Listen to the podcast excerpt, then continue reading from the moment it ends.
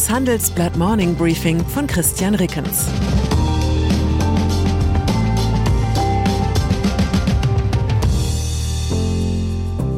Guten Morgen allerseits. Heute ist Freitag, der 20. Januar 2023. Und das sind unsere Themen. Ende Legende, Führungswechsel bei Netflix.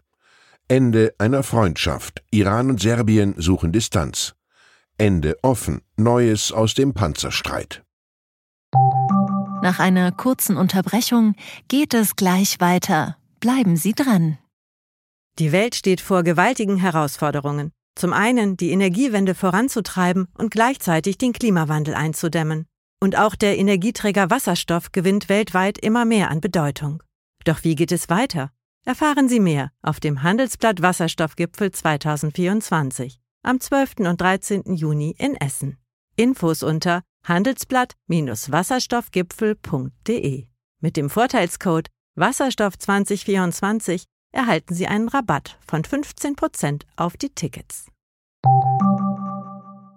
Führungswechsel. Der Streaming-Riese Netflix hat nach überraschend starken Quartalszahlen einen Wechsel an der Führungsspitze vollzogen. Firmengründer und Co-Vorstandschef Reed Hastings zieht sich nach mehr als zwei Jahrzehnten aus dem Tagesgeschäft zurück. Das hat das Unternehmen am Donnerstag bekannt gegeben. Als Hastings Nachfolger befördert Netflix Greg Peters. Der war bislang Chief Operating Officer. Er bildet eine Vorstandsdoppelspitze mit dem bereits amtierenden Co-CEO Ted Sarandos. Hastings dürfte als Vorsitzender des Verwaltungsrats aber wesentlichen Einfluss behalten. Sport. Die USA haben ihre Tech-Konzerne, wir haben unsere Fußballnationalmannschaft. Und deren Zukunft heißt jetzt Rudi Völler. Der wird zum 1. Februar neuer Sportdirektor des Deutschen Fußballbundes und damit Nachfolger des zurückgetretenen Oliver Bierhoff. Verbündete. Wer genau hinhört, vermag vielleicht ein leises Rascheln zu vernehmen. Es wäre das Geräusch zweier Kreml-Verbündeter, die sich in die Büsche schlagen. Iran und Serbien haben klargestellt, dass sie die Annexion der Krim und der ostukrainischen Gebiete durch Russland nicht anerkennen. Der iranische Außenminister Hossein Amir Abdullahian hat in einem Interview mit dem türkischen TV-Sender TRT World diese Aussage getroffen. Zitat Wir haben trotz der hervorragenden Beziehungen zwischen Moskau und Teheran die Abspaltung der Krim von der Ukraine nicht anerkannt. Zitat Ende. Panzerstreit. Hinter Büschen müsste vermutlich auch der deutsche Verteidigungsminister Boris Pistorius nachschauen, wenn er heute beim Ukraine-Treffen in Rammstein nach Verbündeten für die kolportierte deutsche Linie suchen sollte. Leopardpanzer für die Ukraine gibt es demnach nur, wenn auch die USA ihre Abrams-Panzer liefern. Das soll Olaf Scholz Medienberichten zufolge in einem Telefonat mit US-Präsident Joe Biden gefordert haben.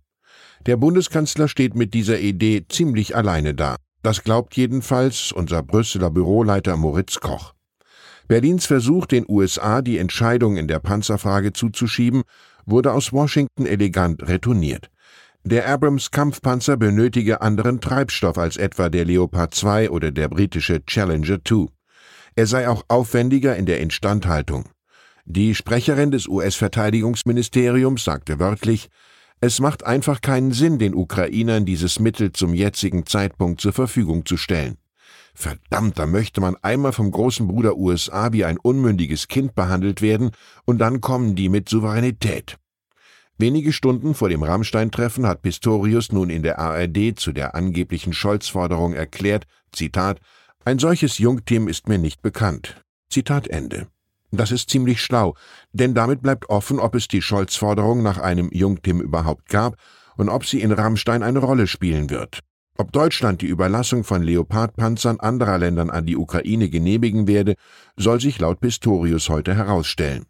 Das Unternehmen Rheinmetall bietet an, innerhalb von knapp zwei Jahren 100 aufgefrischte Kampfpanzer der Typen Leopard 1 und Leopard 2 in die Ukraine zu schicken.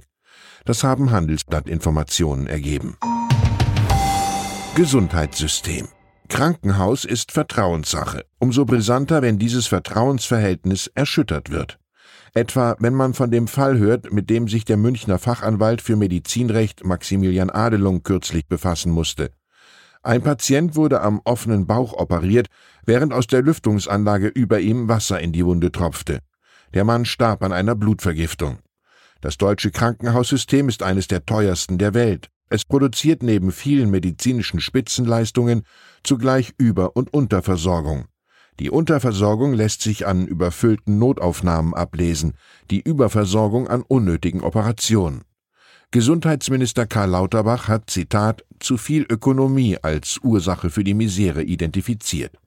Und er will vor allem das System der Fallpauschalen mit einer Riesenreform zurückdrängen. Doch der Freitagstitel unserer Gesundheitsreporter Jürgen Klöckner und Maike Telgeder zeigt Folgendes. Das wahre Problem ist nicht zu viel Betriebswirtschaft, sondern zu viel Politik.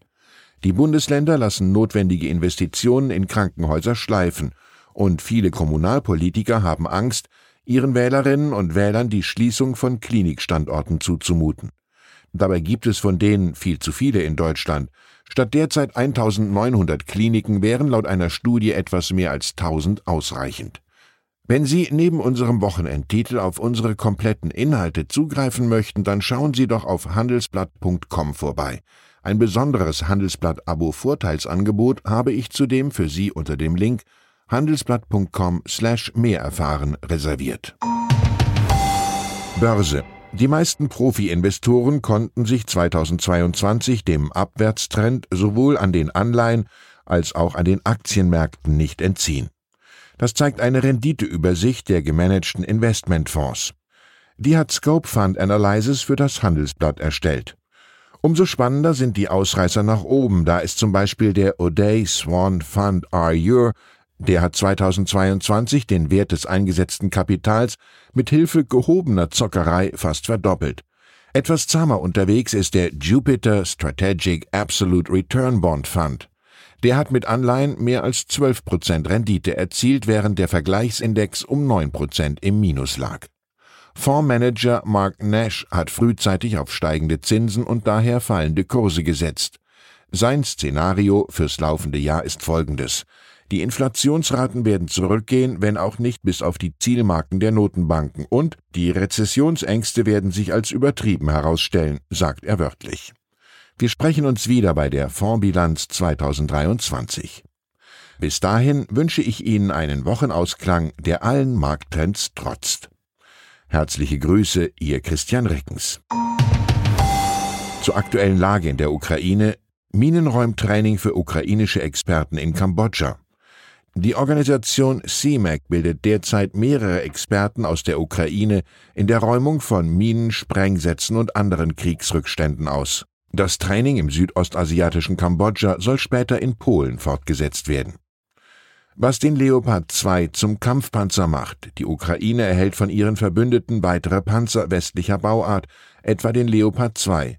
Solche Fahrzeuge für die Front werden in mehrere Kategorien eingeteilt. Eine Übersicht. Weitere Nachrichten finden Sie fortlaufend auf handelsblatt.com/ukraine.